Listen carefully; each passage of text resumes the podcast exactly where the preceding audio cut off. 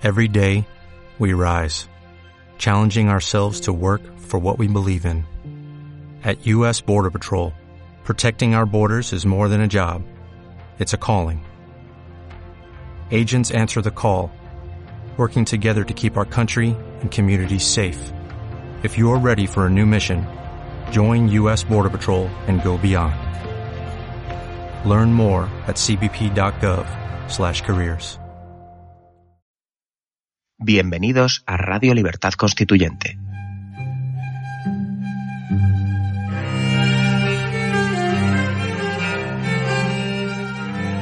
Están escuchando Radio Libertad Constituyente con don Antonio García Trevijano.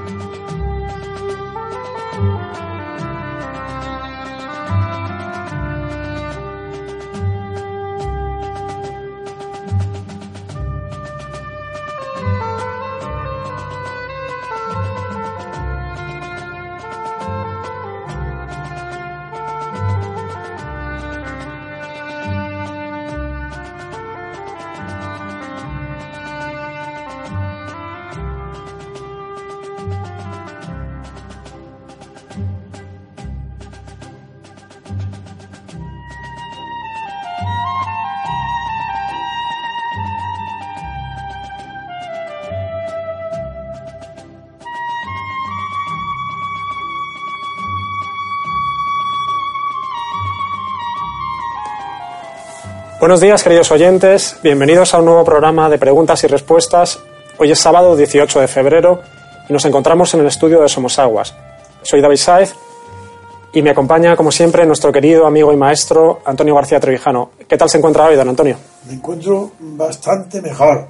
Hacía tiempo que no dormía, desde que tengo tantos problemas familiares y y hoy he dormido bien, me he encontrado relajado y descansado cuando me he despertado. Temprano, pero he dormido bien. Y comparezco otra vez con vosotros para responder a las preguntas y espero que me las formuléis. Siempre os pido de verdad que no abuséis. Yo sabéis que tengo el prurito de no dejar jamás una pregunta sin contestar porque puede ser estimado que no me atrevo, que no la sé, no sé, tonterías. Pero me piden muchos de los que me escriben, me piden que no, que, que no conteste a las preguntas impertinentes, las maleducadas o las excesivas, porque requiere un tiempo de que no disponemos. Y tienen razón. Entonces he, he meditado otra vez y después de tantos años, donde he acreditado que no eludo jamás una pregunta, como ya no existe ese peligro de creer que si no respondo es porque lo ignoro o porque, eh, eh, o porque me da miedo la contestación, pues a partir de hoy voy a no responder a aquellas preguntas impertinentes, demasiado vagas o demasiado torpes. Eh, pero a las personas de buena fe y a todas las preguntas que se hagan, continuaré respondiendo a todas. Así que adelante, cuando quiera formular la primera pregunta que hoy me dirigen. Sí, la primera pregunta es del 29 de enero y la hace Manuel Antonio Gil Galeano. Don Antonio, le hago mi primera pregunta indignado ante la gran cantidad de preguntas impertinentes que recibe. Vaya, me alegro que coincida conmigo, venga. Estos días he escuchado y leído indistintamente en los medios toma de posesión e investidura respecto a Trump. ¿Se pueden usar indistintamente? Recuerdo una explicación que hizo hace unos meses sobre la investidura como un término eh, medieval. Gracias por la atención y un saludo en sentido culto, en sentido propio y en el sentido preciso del lenguaje, no son términos sinónimos.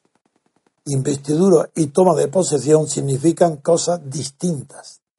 La investidura implica toma de posesión, pero no de la manera en la que estamos habituados o en la que están habituados las democracias.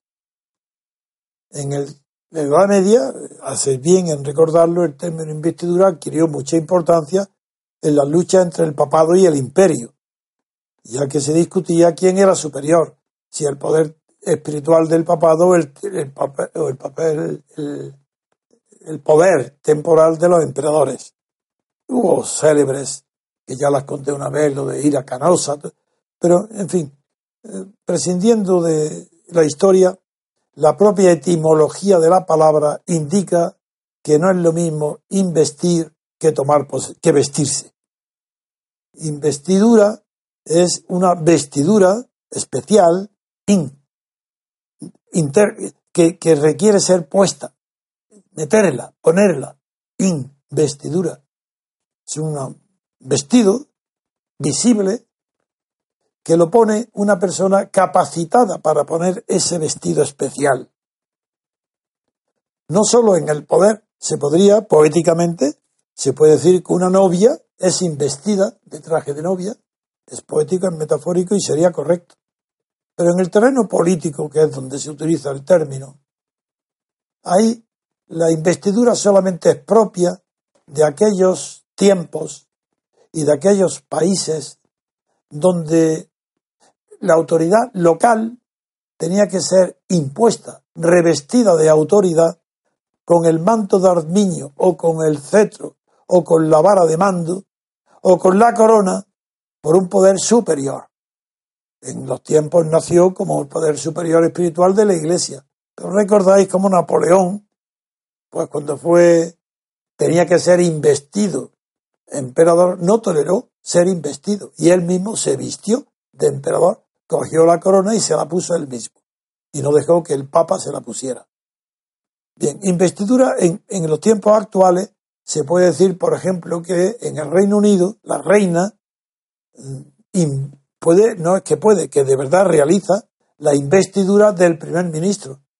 Ella no lo designa, pero le da el ropaje de primer ministro, le puede, con lo cual adquiere una categoría simbólica que y tradicional que en los usos ingleses tiene un valor extraordinario y se puede decir que así sí hay una investidura. En las monarquías parlamentarias también. Entonces en España, que es una monarquía, no es, es de partido, por tanto es impropia. No, si fuera una monarquía parlamentaria en España, como la inglesa, estaría bien hablar de la investidura del jefe del partido que se presenta a la elección y resulta ganador, pues no puede tomar el poder por sí mismo.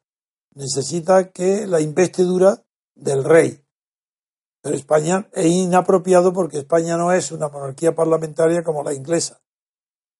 Aquí es un estado de partidos y es inapropiado que, un que exista un rey porque ni simbólica ni realmente el rey tiene nada que hacer, ni siquiera simbólicamente, en un estado de partidos. Pero me lo pregunta se me realiza por Estados Unidos. Y en Estados Unidos, como allí sí de verdad es una democracia, el término investidura es poético, es metafórico. El acto de la investidura en Washington de la, del poder presidencial a Donald Trump no ha sido una investidura, ha sido que ha tomado posesión. Y esa es la diferencia entre tomar posesión, que en realidad en la etimología es una palabra, posesión una palabra alemana, no es latina, que deriva del verbo sipse, que es sentarse. Entonces, tomar posesión es una maravilla. El significado etimológico es sentarse en el, en el sillón del poder. Esa es la toma de posesión sentarse uno mismo, estar sentado en el trono. Eso es la, eso es la toma de posesión, que es poner las posaderas encima del sillón simbólico del poder. Eso es, besirse, sentarse, en tomar posesión. En cambio, la investidura es un término inapropiado en Estados Unidos, aunque se diga en la prensa, pues como una manera metafórica. En fin, otra pregunta. Sí, la siguiente pregunta nos la hace Perla y también es del 21 de enero. Estimado maestro, ¿podría explicarnos un poco mejor nuestra adhesión a Donald Trump? ¿Nuestro qué? Nuestra adhesión a Donald Trump. Adhesión. Es que yo no sé lo que es. Yo no sé lo que es adhesión. sé lo que es adherirse a algo. Y yo no estoy adherido, ni el MCRC está adherido a Donald Trump. Podría decir nuestra simpatía. Pues tampoco. Voy a explicar bien cuáles son mis sentimientos y cuál creo que son los del MCRC. Simpatía. En algunos aspectos, desde luego. Yo tengo muchísima simpatía a su sinceridad y mucha antipatía a su grosería. Por tanto, no puedo decir que me sea simpático, porque me, en unas cosas simpático y en otras muy antipático. Es un hombre maleducado, grosero, y yo le doy una importancia inmensa a la educación y a la finura de trato social, porque es, encierra siglos de sabiduría. La cortesía, la, urbanización, las normas de urbanidad son las costumbres de países decorosos, civilizados. Y por eso le doy mucha importancia a la buena educación, que no es incompatible, ni mucho menos, no solo con la sinceridad, aunque en, muchas, en muchos países sí se cree que siendo bien educado no se puede ser sincero. Eso no es verdad. Hay que ser prudente para no, si es innecesario, no tienes por qué desmentir a alguien que está mintiendo si no el asunto no perjudica a los demás, pero no. El término de, que, Donald Trump es grosero es que hiere, hiere a quien lo oye, es molesto. Sin embargo, es admirable su sinceridad, es admirable su espontaneidad, es admirable que quiera expresar lo que siente, pero como ya lo trató un gran pensador político como Gramsci, la espontaneidad es peligrosa. La espontaneidad tiene que estar dominada por una enorme rapidez en la percepción de los daños que puede causar la espontaneidad. Para ser precavido, no mentir nunca, pero saber los términos en que se expresa la espontaneidad. Tiene que tener unos límites que deben estar señalados no por la conveniencia de la persona que habla, sino por sí para no molestar, no perjudicar, no hacer daño a otros. Y la espontaneidad de Donald Trump, que es magnífica en el terreno familiar y privado, sin embargo, resulta un imprudente en el terreno público. Por eso yo corrijo. Claro que deseaba la victoria y deseo la victoria de Trump y hoy quiero que triunfe, pero no hay adhesión ninguna. Nosotros no estamos adheridos más que a la verdad y la verdad demostrable, no un término abstracto. No, no, es que nosotros hablamos de la verdad como contraria a la mentira, no como contraria al error. Por supuesto que nos podemos equivocar como toda persona de, buena fe que investiga y que arriesga y que es valiente. Podemos equivocarnos. Lo que no podemos es mentir. De ahí que la sinceridad, sí, que nos adherimos a, a la expresión permanente en política de la verdad. Pues ahí sí nos adherimos.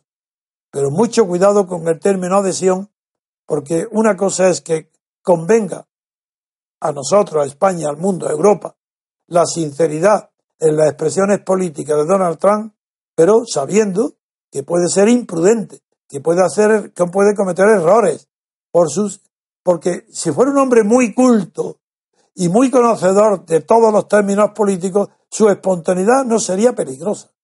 Pero es que es un hombre muy poco culto. Es un hombre que no tiene experiencia ni conocimientos políticos profundos. No sabemos, ha sido un empresario de éxito, de muchísimo éxito.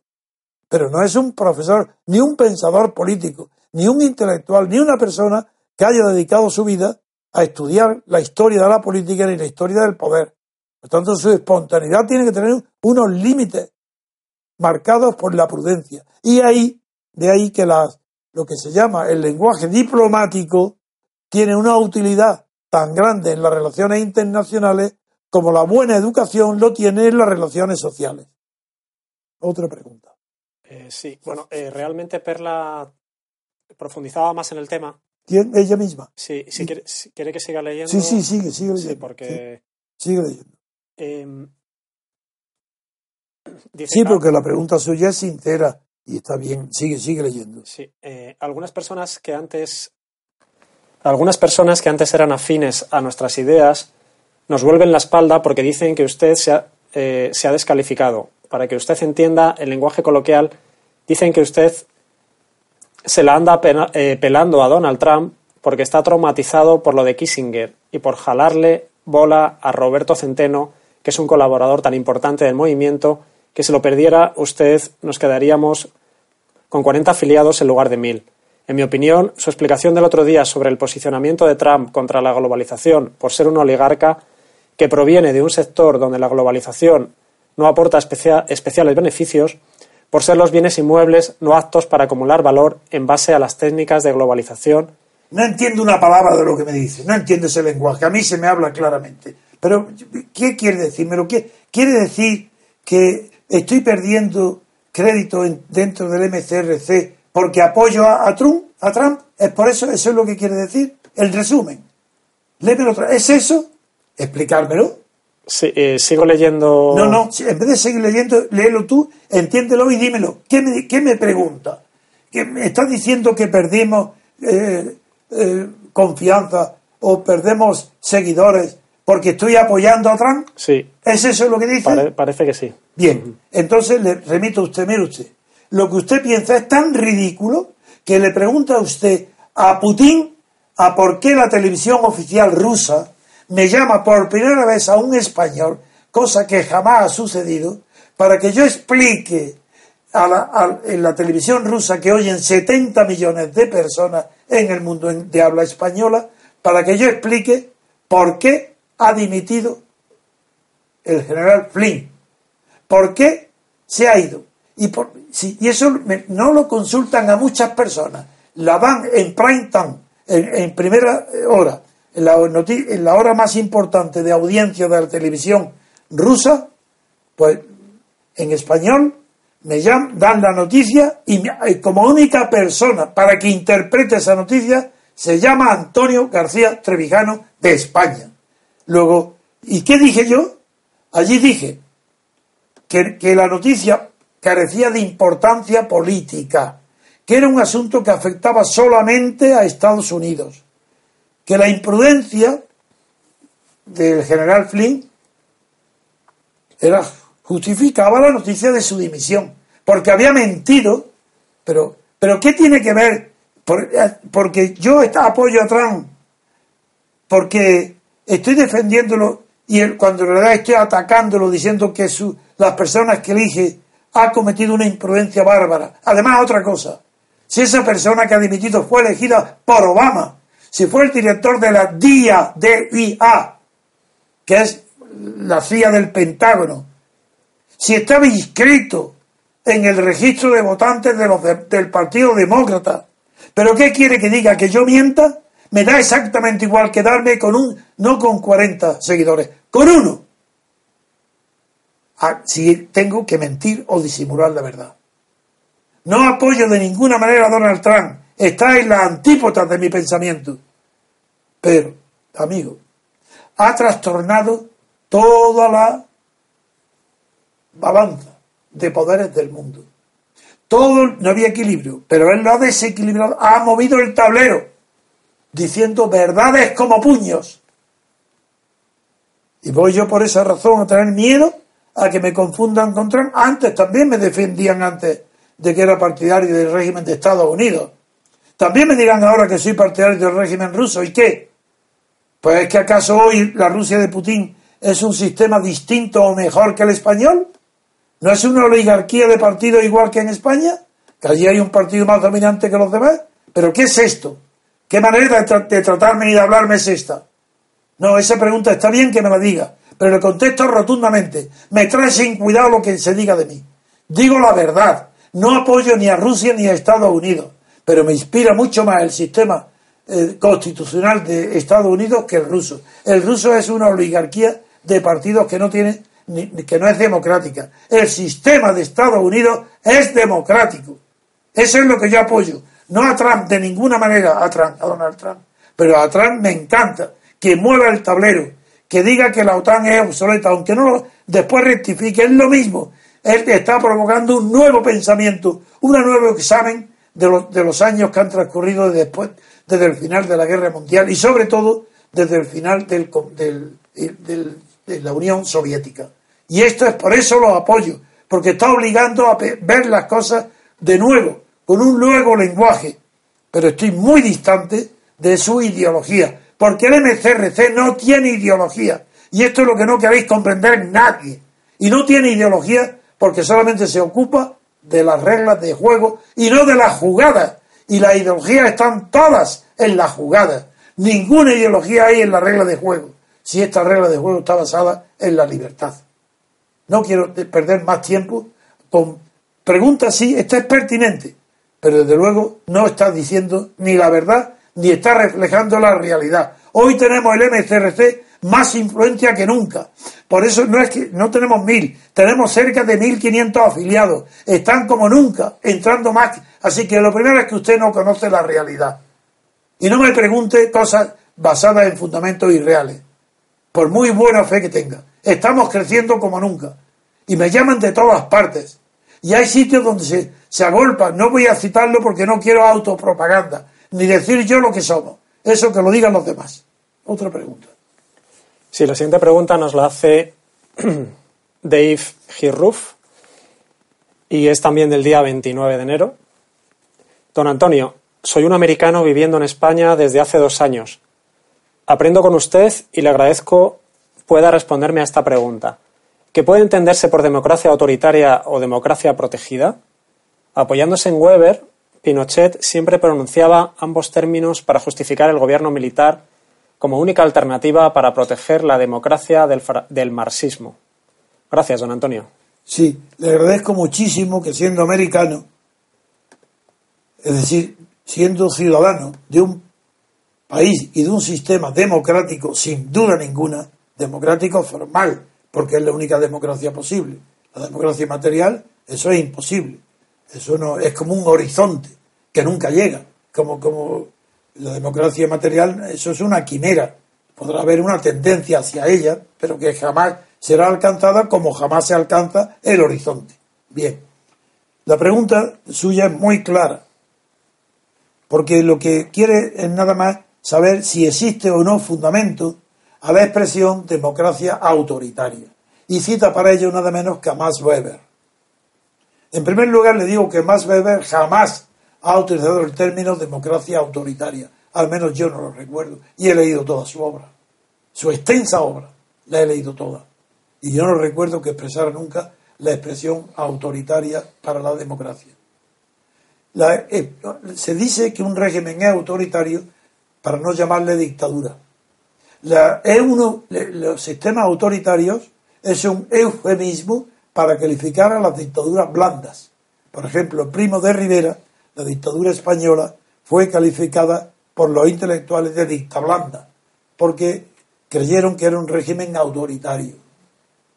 Es verdad que fue mucho más blanda que la dictadura posterior de Franco, pero Franco, hasta los años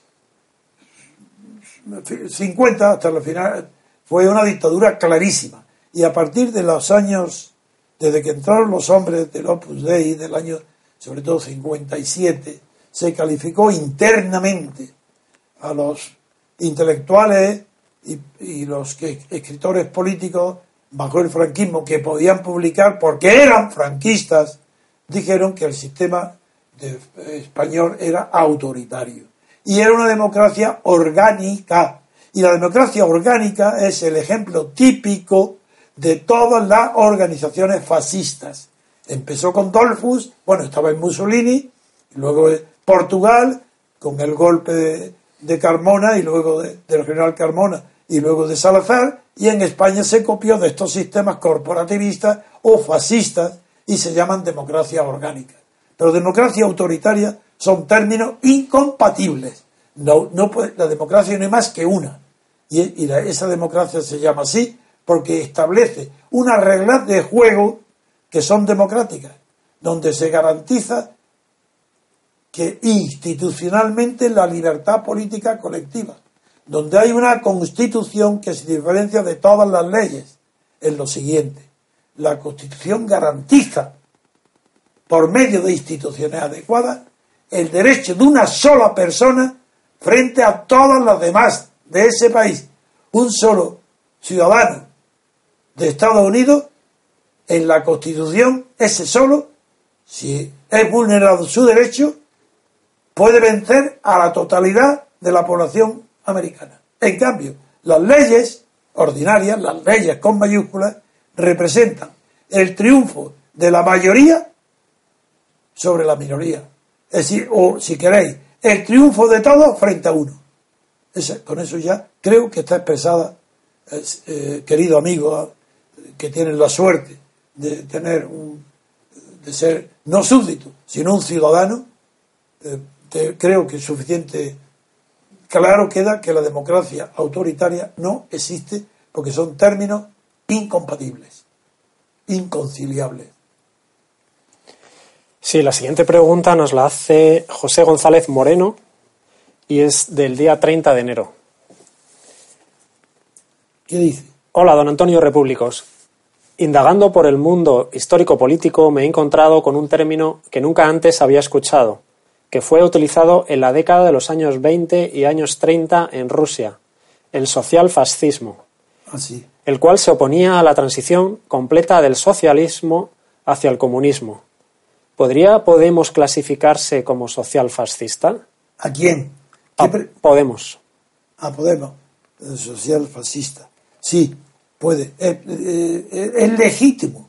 Es cierto que eh, el término social fascismo fue utilizado por el Partido Comunista mucho antes de los años 30, ya en tiempos de Kamenev, es muy antiguo.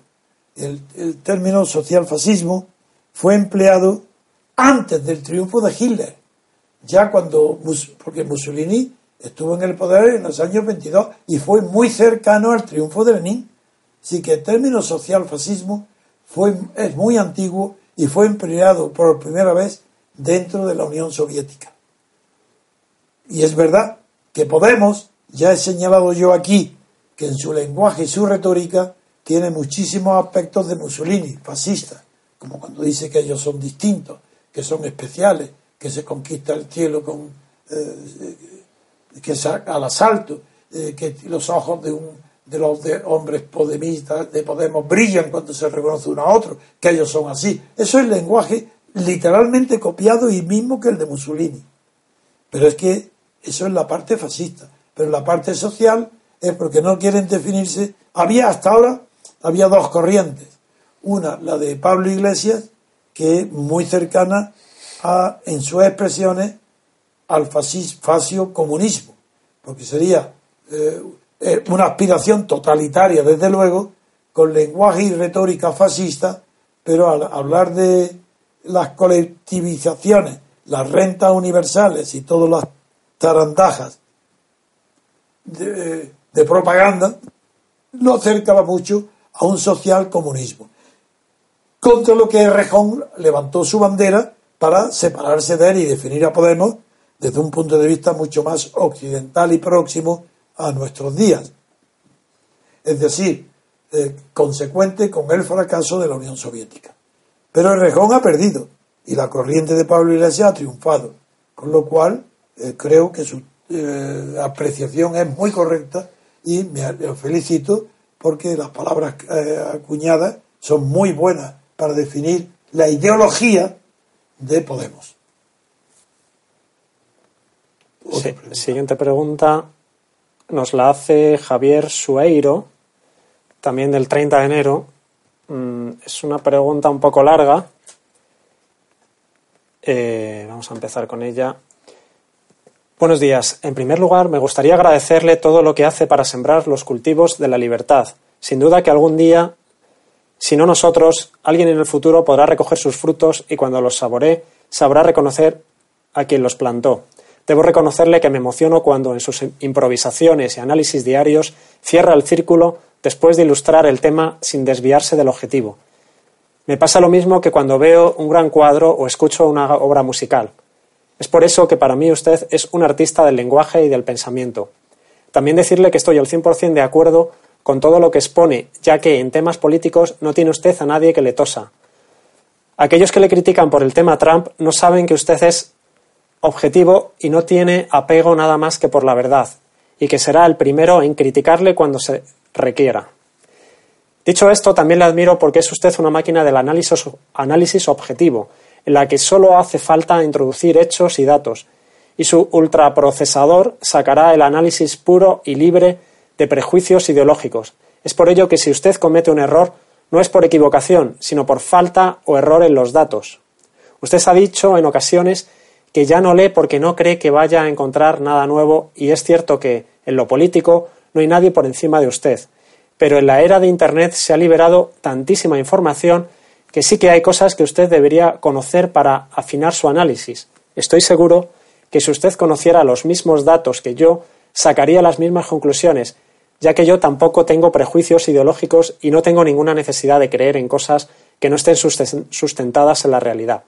Lo que me gustaría es que analizara eh, es el tema de los atentados de falsa bandera, aquellos que se cometen para echar la culpa al enemigo, en muchos casos inventado. Voy a ser directo. Tengo la absoluta certeza de que atentados como el 11S, el 11M, el 7J de Londres, el hundimiento del Lusitania, el del Titanic, atentados como el de Orlando, de Boston y prácticamente todos son atentados de falsa bandera que sirven a quien los cometen para implementar medidas o iniciar acciones que de otra manera no conseguirían. No me puedo creer que ningún eh, grupito de radicales pueda, no, me puedo creer que ningún grupito de radicales pueda poner en jaque a los estados más poderosos del planeta. No voy a decir que quien los comete, pero con los datos, evidencias y pruebas que existen, sí se, se puede afirmar que la versión oficial de todos ellos son un absoluto fraude. Usted mismo, descubrió el cartón en el conflicto de Ucrania, donde la versión oficial era otra farsa más. Mueren muchas personas inocentes que como para despachar este tema diciendo que es cosa de paranoicos sin entrar a analizar los datos reales que por supuesto son censurados por los medios. Creo que es por ello que usted no ha llegado a ellos, ya que lo que analiza es la prensa oficialista y sabe muy bien cómo funciona la censura y la desinformación. Le pido que tenga en consideración esto y que vea la necesidad de aportar luz desde su prisma y su capacidad analítica privilegiada, si usted coge estos temas y los destripa, verá lo fácil que es descubrir la verdad. Miedo, recortes de derechos y refuerzo del poder del Estado. El terrorismo es un invento, como dice Dalmacio Negro. Cuando afirmo delante de algunas personas que detrás del 23F está el rey y el Estado, muchos me llaman conspiranoico y usted sabe como yo la verdad. Este tipo de operaciones, donde no muere nadie, se llaman eh, operaciones psicológicas, cuyo fin es cambiar la percepción de la realidad ante un hecho, sustituyendo la verdad por una falsa creencia sustentada en falsas acciones para difundir a la opinión pública. Quiero romper una lanza por los investigadores independientes españoles que desde, desde sus blogs de Internet reúnen la información censurada para que los lectores puedan sacar sus propias conclusiones. Sería interesante que, además de analizar la prensa oficial, dedicara un día a la semana para refutar o no algunas mal llamadas teorías de, de la conspiración y descubrirnos la verdad. El tema da para mucho, sepan disculpar mi abuso. Acabo con una cita del Ministerio de Propaganda nazi. Cuanto más grande hagamos la mentira, más difícil será de creer la verdad. Muchísimas gracias. Sí, mm, me impresiona, aunque ha sido largo, pero todo está dicho con mucha precisión de lenguaje y detrás hay un pensamiento riguroso. Es decir, no sé, eh, ¿cómo se llama este señor? Eh, un segundito que estaba en la siguiente pregunta. Eh, Javier Sueiro. Javier Sueiro. Es que no sé si este señor es, español o es Sueiro. Me, Sueiro. gallego quizás. No, no, no, creo que de América. No sé si es peruano venezolano me suena a ser de América Latina. De todas formas, quiero felicitarle por la pregunta. En realidad no es una pregunta. Me está invitando a que, además de lo que digo, investigue también en Internet. No tengo tiempo. Es cierto lo que usted dice.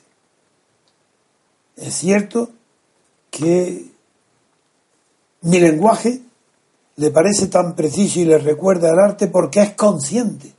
Tenga en cuenta que mi formación intelectual no solamente ha sido jurídica, donde de verdad he llegado al máximo de conocimientos que se pueda tener, porque yo no soy un simple abogado, ni por mucho éxito que he tenido. Mi vida está justificada y costeada por mi éxito profesional como abogado, pero soy muchísimo más jurista que abogado, porque conozco los fundamentos del derecho desde su origen hasta hoy. Entonces esa precisión la debo, en primer lugar, al rigor científico con el que me enfrento con el derecho y con los hechos. Segundo, en mi formación tiene tanta importancia, no digo de horas, pero sí de sensibilidad el arte y la belleza y la estética. ¿Cómo, no, cómo, ¿Cómo no voy a comprender que a usted le recuerde las emociones que le produce la contemplación de un cuadro, de una escultura o de una arquitectura, una fachada? Cuando me oye por la precisión de los conceptos que utilizo y la certeza de no desviarme nunca del objetivo que persigo, de que estoy eh, mi mente, que mi mente está persiguiendo. Naturalmente que les felicito por todas sus observaciones, porque me encuentro muy cercano, me encuentro muy bien definido por usted o por ti. En cambio, lo que no entiendo es por qué me pide que acuda a Internet para otra fuente, ni a otros periódicos. Si yo no acudo a los periódicos en busca de información, pero si la información la puedo tener en, la televisión, otro, muchísimo mejor, o en la radio. No, no, no. Es que yo no leo y, he cogido ningún, nada. Ni siquiera los periódicos del mundo y el país que cojo, los leo. En, en el momento en que cojo la radio, tengo, los tengo delante para leer sus titulares para ver que no necesito ni siquiera leer el contenido, que solamente leyendo su manera de titular ya estoy descubriendo que es mentira, que no saben español, que lo utilizan con una finalidad ideológica. Si es que no necesito de verdad, ojalá fuera verdad, que con más información mi análisis sería más profundo. No, es que no lo entiendo. No lo entiendo. ¿Por qué me aconseja eso? En cambio, sí que tiene un apartado especial para explicar muchísimos hechos históricos por los atentados que provocan guerras, revoluciones o represiones. Pues claro, eh, por ejemplo, ahora mismo yo no estoy seguro que Erdogan haya tenido atentados ninguno. En cambio, su represión no tiene antecedentes. Son miles de personas las que están reprimidas encarceladas, algunas habrán sido fusiladas. Pues claro que todo historiador, y yo no soy un historiador, yo soy un pensador político. Y un pensador político se alimenta de los análisis de la realidad política. Y entonces, ¿cómo se me va a escapar a mí que uno de los medios más socorridos, más recurrentes a lo que acude el poder cuando no está apoyado en una democracia y él mismo no es un dirigente de, inspiración eh, idealista, donde persigue más eh, sus ambiciones concretas de poder personal que no la elevación de la dignidad, la cultura y la sabiduría de su del pueblo que gobierna. ¿Cómo no lo voy a saber? Claro, pero los atentados, como usted le dice muy bien, porque se llaman así, de falsa bandera, son frecuentísimos. Y cada vez que hay un atentado, lo primero que se mira a quién favorece. Eso no quiere decir que todo atentado que favorezca a un grupo es seguro, es prueba de que viene de ese grupo, no. Por ejemplo, Atocha, en España, aquí cercano. ¿A quién beneficia el atentado a Atocha? ¿Por qué el gobierno de Aznar lo atribuyó inmediatamente a ETA? Porque ahí era él el triunfador. ETA era su enemigo. En cambio, atribuirlo al terrorismo islámico era, un era el reconocimiento de que el gobierno español no tenía ni idea siquiera de lo que era el terrorismo islámico. Bueno, pues ahí tiene la, ahí tiene la prueba. Yo no me dejé engañar. Yo tuve que estar, y, me da lo mismo, que el mundo y todo el, el, planeta español esté diciendo que eso fue ETA. Porque yo estaba convencido que no. Pero yo no necesito pruebas. Primero porque ETA no hizo un solo atentado del que no se reconociera autor inmediatamente. Él, el primero. Este jamás lo dijo. Es más, digo que él no era ahí. Y yo creo que ETA decía la verdad. Uno. Segundo, sin necesidad de conocer detalles, la significación del atentado de Atocha era tan claramente similar al tipo de atentados que realiza el terrorismo islamista que no, para mí no había duda ninguna. Igual que no la hubo en las Torres Gemelas. Ahora bien, de ahí a sacar la teoría conspiratoria que las Torres Gemelas han sido derribadas por la CIA, va a un abismo. Lo cual no implica que la guerra de Cuba la origina el hundimiento de un barco por, el, por, el, por los propios Estados Unidos. con esto creo que le he contestado, pero quiero saber que usted me escriba, a mi, mi portavoz, escriba diciendo qué edad tiene, dónde vive, porque me gustaría muchísimo colaborar más estrechamente contigo. Gracias por tu pregunta y ya considero que es bastante la contestación. Muy bien. Pues la siguiente pregunta también es del día 30 de enero y nos la hace Guillermo González. Estimado don Antonio, hace tiempo que usted nos explicó las diferencias entre un referéndum y un plebiscito. Si entendí bien, usted señalaba que en el plebiscito solo hay posibilidad de responder con sí o no a una pregunta simple, mientras que un referéndum da lugar a más opciones. Después de escuchar su explicación, tengo una confusión. No entiendo, por ejemplo, por, qué se utilizó la palabra referéndum en caso de Escocia, cuando solo se podía votar sí o no a la independencia. O sin ir más lejos, ¿por qué se utiliza para referirse al Brexit cuando la pregunta no deja lugar más que a dos opciones? Ahora deciría si puede despejar mi confusión al respecto.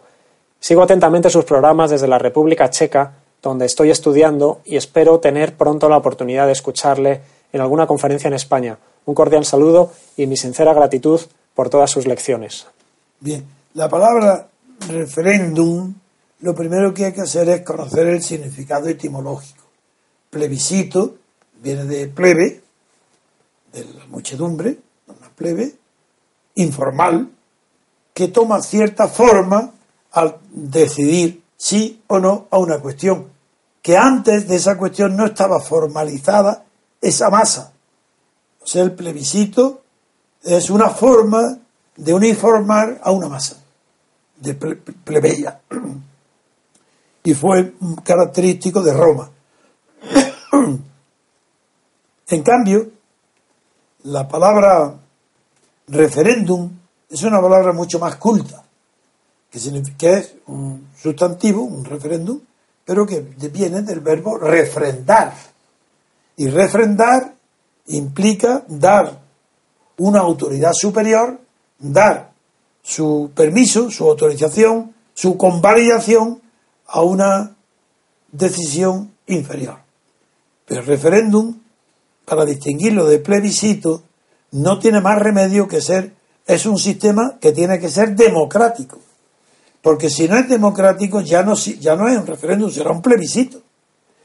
todos los referéndums que utilizó Franco no eran democráticos y respondían sí o no y le llamaban referéndum. El, que utilicen la palabra referéndum no quiere decir que sea un referéndum. Todo lo que se habla donde solamente hay que decir sí o no es un plebiscito, aunque se llame referéndum. Claro que solamente contestan sí o no, pero son plebiscitos. Y el de Escocia era un plebiscito. No, el referéndum es el refrendo a una decisión. Y si esa decisión es de una autoridad en un sistema democrático que somete a refrendo, a una aprobación de alguien superior, como no hay nadie más superior que al ciudadano en una democracia, refrendar una decisión que no entre en vigor hasta que no sea refrendada por la máxima autoridad en una democracia es el pueblo. Ahora, el pueblo no tiene conocimientos para decir sí o no a una cuestión compleja. Por ejemplo, si tiene que elegir la separación, el, el plebiscito sí o no, el pueblo no sabe las consecuencias que puede tener un sí y un no. Pero si hay un intermedio, si son tres opciones, ya tiene la posibilidad de elegir él aunque no las conozca. Pero en, uno y dos no, no tiene más que una sola alternativa. O acepta el poder o está en contra del poder. Pues figuraros, es una situación violenta en las dictaduras y, y muy peligrosa en la oligarquía, porque las personas se tienen que definir con relación a la postura oficial del poder. En cambio, en el referéndum, si es en una democracia, al exigir que haya al menos tres opciones como mínimo, evita esa coacción psicológica a la que se somete al votante de un plebiscito. Si el referéndum en España, yo lo que proponemos nosotros respecto a la constitución eh, futura española sería que se elija si es la monarquía española la que eh, la actual, la monarquía actual, la de Franco, la monarquía franquista, la que convoca un periodo de libertad constituyente para que con libertad los españoles se pronuncien sobre una forma de Estado y de gobierno a través de una constitución, es normal que esa monarquía presente su, su proyecto de constitución. Ya tenemos un término. Pero para que sea libre, tiene que tener una alternativa, tiene que haber otra cosa. Y la otra cosa no es una república indefinida, porque si ahí se define la monarquía actual, está definida. Es una monarquía de los partidos, de partidos. Pues frente a ello tiene que haber otra opción. Y como la única opción que se conoce de los algunos republicanos, que están todos dentro, los, los republicanos actuales están todos dentro de la monarquía, formando parte de la monarquía, viviendo de la monarquía y teniendo cargos, puestos y parlamentos dentro de la monarquía. Por tanto, no hay ningún republicano auténtico, que, sea coherente con su ideología, con sus creencias. Pero bueno, supongamos que hay, pues entonces como la mayoría de las personas que a las que hoy se le consulta no tienen más noción de la república que la que existió en España, llamada Segunda República, la que perdió la guerra civil, pues habrá que darle otra oportunidad a tantísimas personas para que en el referéndum también se incluya una república como la segunda, es decir, una república parlamentaria como era la segunda. Pero, como también en el mundo moderno se ha puesto de relieve, uno, el fracaso de ese tipo de repúblicas parlamentarias, como se demostró en Francia con la reforma tan profunda que hizo el general de Gaulle, y como hay hoy en toda Europa, donde apenas hay una república parlamentaria, todas son repúblicas de partidos, pues entonces, si es una república de partidos, que lo digan, que quieren una república de partidos, y si no, quieren cuatro fórmulas republicanas, que se quede la monarquía, la república parlamentaria, o de partido, una de dos, que eligen ellos la mayoría, y tercero, ha aparecido en el horizonte algo que antes no existía, y es una república constitucional. ¿Qué significa una república constitucional?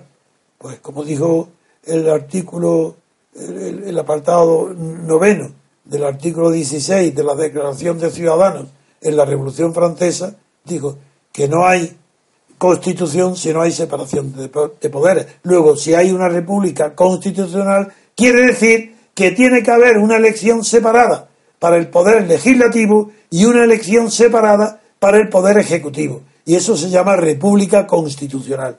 Eso con eso explico la diferencia entre elegir entre formas de Estado y de gobierno esta última, por ejemplo, también, ¿qué quiere? ¿La separación de Cataluña? ¿No están diciendo todos los españoles hoy que si se somete a, un, a una consulta a todos los españoles, ellos sí pueden decidir la separación de Cataluña?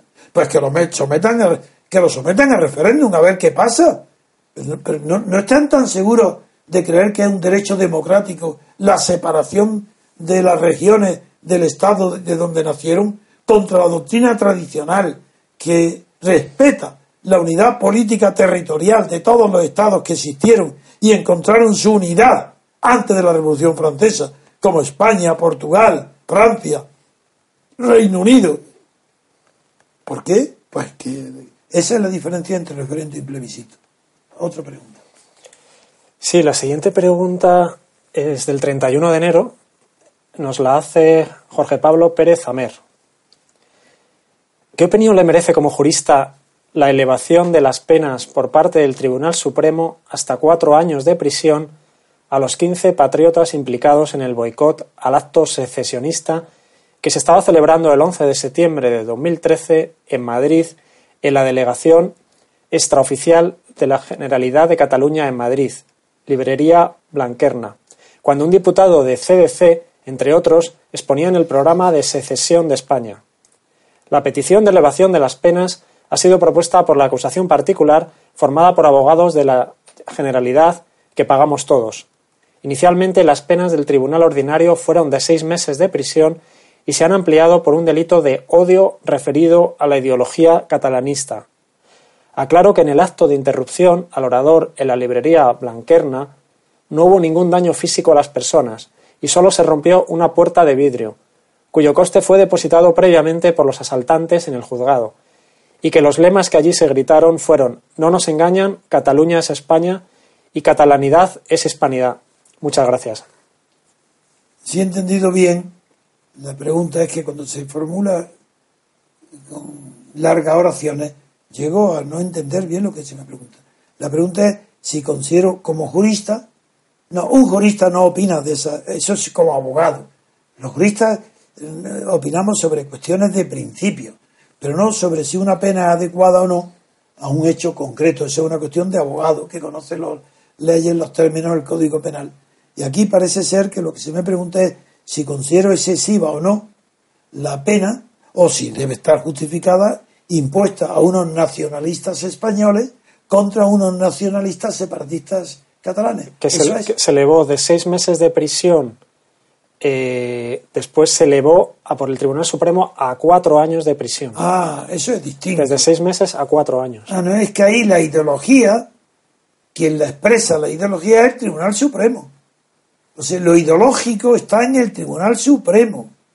Son tan débiles los franquistas ante el miedo que los reconozcan como franquistas, que son los primeros separatistas, para demostrar que no son franquistas. El Tribunal Supremo está acomplejado de franquismo y tiene que elevar las penas para que no parezca que es franquista y tiene que haber alguien que defiende la unidad de España a por él, a condenarlo.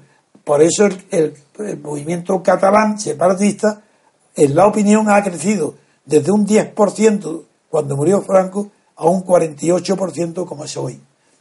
es el complejo de culpabilidad franquista el que hace que el Tribunal Supremo condene a penas exorbitantes a nacionalistas españoles o a personas que se manifiestan violentamente contra el separatismo catalán.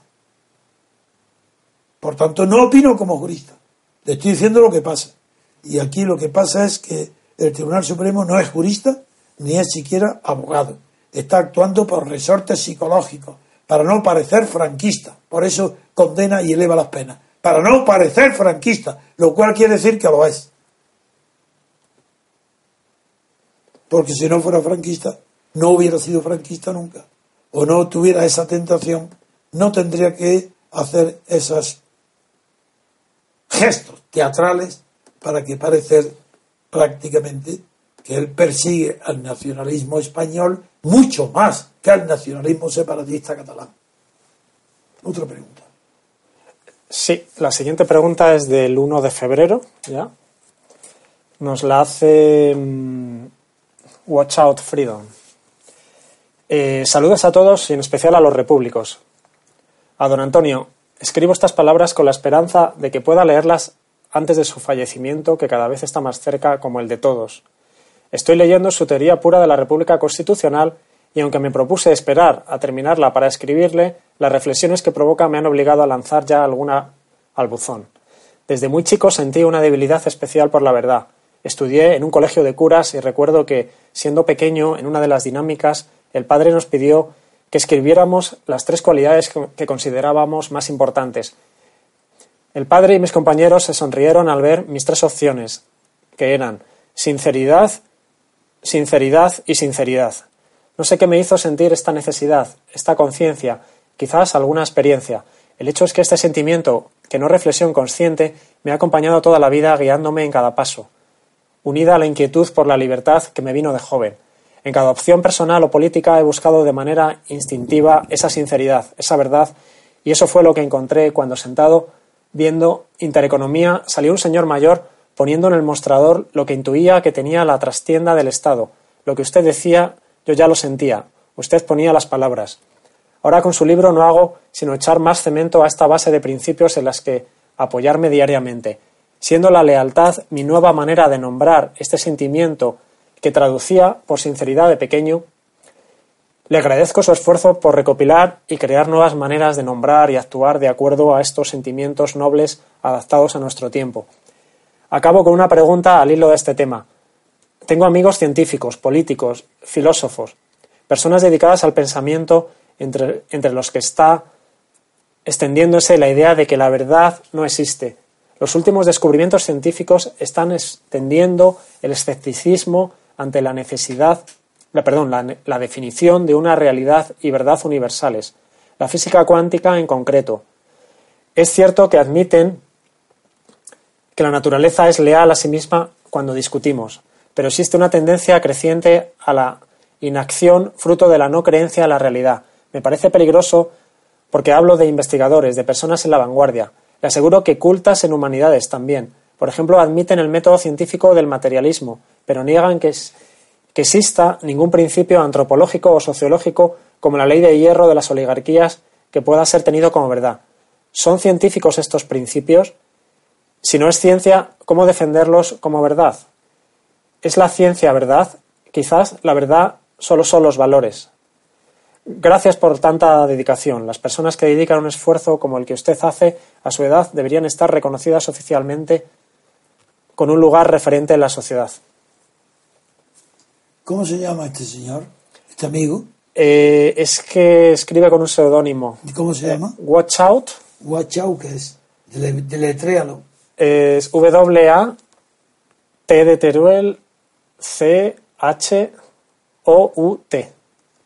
Y luego Freedom, que es libertad en inglés. Sí. Bueno, este señor, como al anterior, le recomiendo que me escriba a mi portavoz porque quiero relacionarme con él y con sus amigos. Pero tengo, el, como es tan largo lo que dice, me voy a limitar nada más que a responder a lo último, a la verdad. Da lo mismo. Las modas, la época, las opiniones. La verdad no tiene edad. No tiene épocas históricas. Da igual la verdad de la ciencia, bien, yo creo en la verdad de la ciencia, porque no solamente permiten predecir los acontecimientos científicos de la naturaleza, lo que se van a producir, sino también no solo predecirlo, sino que en el análisis de un hecho que puede demostrarse por la ciencia, nos produce un confort interior una tranquilidad de que estamos viendo en ella la realidad. Verdad y realidad, desde el punto de vista de la física o de la ciencia, es lo mismo. No sucede así en lo que en el mundo político, ni en el mundo moral, ni en el mundo familiar, ni en el mundo social, ni en el mundo de la amistad, ni en el mundo del amor. Ahí es otro tipo de verdad el que se busca. No es la verdad como contraria al error, es la verdad como contraria a la mentira. Y eso es lo que tenemos que tener presente permanentemente. Que mentir es horrible. Mentir es destruir las bases de todos los sentimientos sociales y de la unión social. La mentira separa mucho más que religiones, colores, estatura, sexo. La mentira separa, divide, y crea enemistades irreconciliables, basadas en qué? En el engaño, en la mentira, en el egoísmo. No confunda la verdad con la aspiración a la verdad que la emulación de las ciencias duras, físicas, produce en las llamadas ciencias sociales. Pero la política, el conocimiento de la política puede ser más riguroso que el conocimiento de la economía, por ejemplo. Un poco menos riguroso que el conocimiento de la lingüística, ya que este último prácticamente está alcanzando cotas científicas.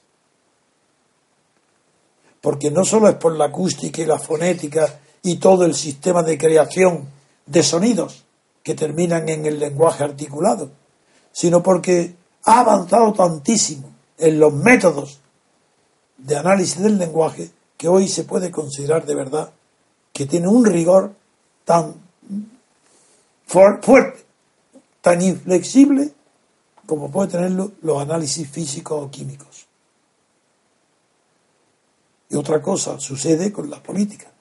tal como conocemos la política, o tal como conocemos la historia, el 99% de las obras escritas para tirarlas al fuego, no conservarlas, quemarlo. Todo es mentira, es falso. Pero hay algunos principios, algunos autores, algunos pensadores que sí hay que salvarlos del incendio, porque tratan de explicar la política y las nociones sociológicas con el mismo rigor que la ciencia, a sabiendas, de las ciencias duras, a sabiendas de que no tienen ese apoyo de la demostración. No pueden repetir el experimento para decir que están acertados. El donde se repite el experimento es observando la historia. Y es muy difícil que se reúnan en una misma persona las cualidades de un investigador, un historiador riguroso, con un analista científico y con un hombre intuitivo, imaginativo que conozca por encima de todo la naturaleza del poder. Hay que haberlo vivido. Por esa razón mis análisis son mejores que los de otros. Hay que haber vivido muy de cerca la cuestión del poder como yo lo he vivido, mi vida bajo Franco. Fue una lucha permanente por el poder y reunir a las personas que querían tener el poder político, aunque yo no lo tuviera, es igual. Ese factor de análisis político no lo ha tenido casi ningún filósofo. Y cuando alguno como Platón lo tiene, hace el ridículo en la vida práctica, porque va nada menos que al, tirano de, Sicilia, de Siracusa, donde tiene que escapar porque lo matan.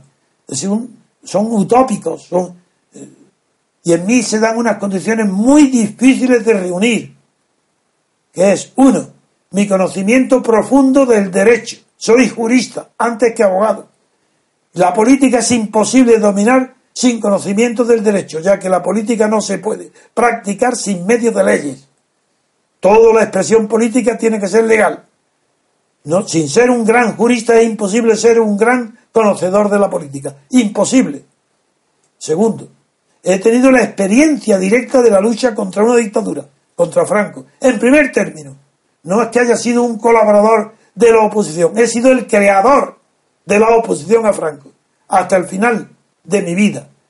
No, de mi vida no, sí, de mi vida política activa, de que estaba pensando en eso, hasta el final de la vida de Franco. Y ese, ¿por qué fui difamado? Porque mis intereses por la verdad eran incompatibles con los intereses de los partidos clandestinos, de los grupitos clandestinos, por el poder, alcanzar el poder personal en beneficio propio. Yo no tenía ningún partido, yo no perseguía ningún eh, fin personal propio, quería la libertad. Esa ventaja no la ha tenido ningún investigador, ningún filósofo anterior a mí, ninguno. Pienso en Max Weber, por ejemplo, fue diputado, tenía experiencia política. Pienso en Tocqueville, también fue no solo diputado, sino incluso ministro con eh, en la primera, en la segunda república francesa. Pero es que no encuentro a nadie que haya tenido en la época moderna el papel, la realidad y la experiencia que yo he tenido, ni los sentimientos. Por eso me distingo tanto de los demás, porque he tenido unos dotes, datos y dotes, dotes adquiridos por medio del estudio, como el, el estudio del derecho profundamente, el estudio de la sociología profundamente y la experiencia de la realidad de la lucha por el poder que no ha tenido nadie. Esa es la razón por la cual me distingo de todos los demás. Y por eso mi lenguaje es distinto. Mis libros son distintos y quien me oye nota en mí algo que no existe fuera de mí. Ni hay antecedentes. Eso provoca muchos más odios, antipatías y miedo que simpatías. Yo también sé todo eso y lo asumo y esa es mi vida. Así que toma usted contacto o toma tu contacto con mi portavoz para que podamos conocernos y hablar de no solo de ti, sino de tu círculo, porque querría que os acercarais, que integrar o integraríais en nuestro movimiento y lo dirigáis. Así que si yo me voy a morir enseguida, enseguida quiero decir dentro de 100 años, porque yo no voy a morir, claro, mi cuerpo va a morir, mis ideas están ahí y son inmortales. Otra pregunta. Pues ya hemos superado la hora de programa. Pues nada más. Vamos a dejarlo aquí. Entonces continuaremos mañana. Sí, pues muchas gracias, queridos oyentes, por vuestras preguntas y nos vemos mañana domingo. Gracias por haber escuchado Radio Libertad Constituyente.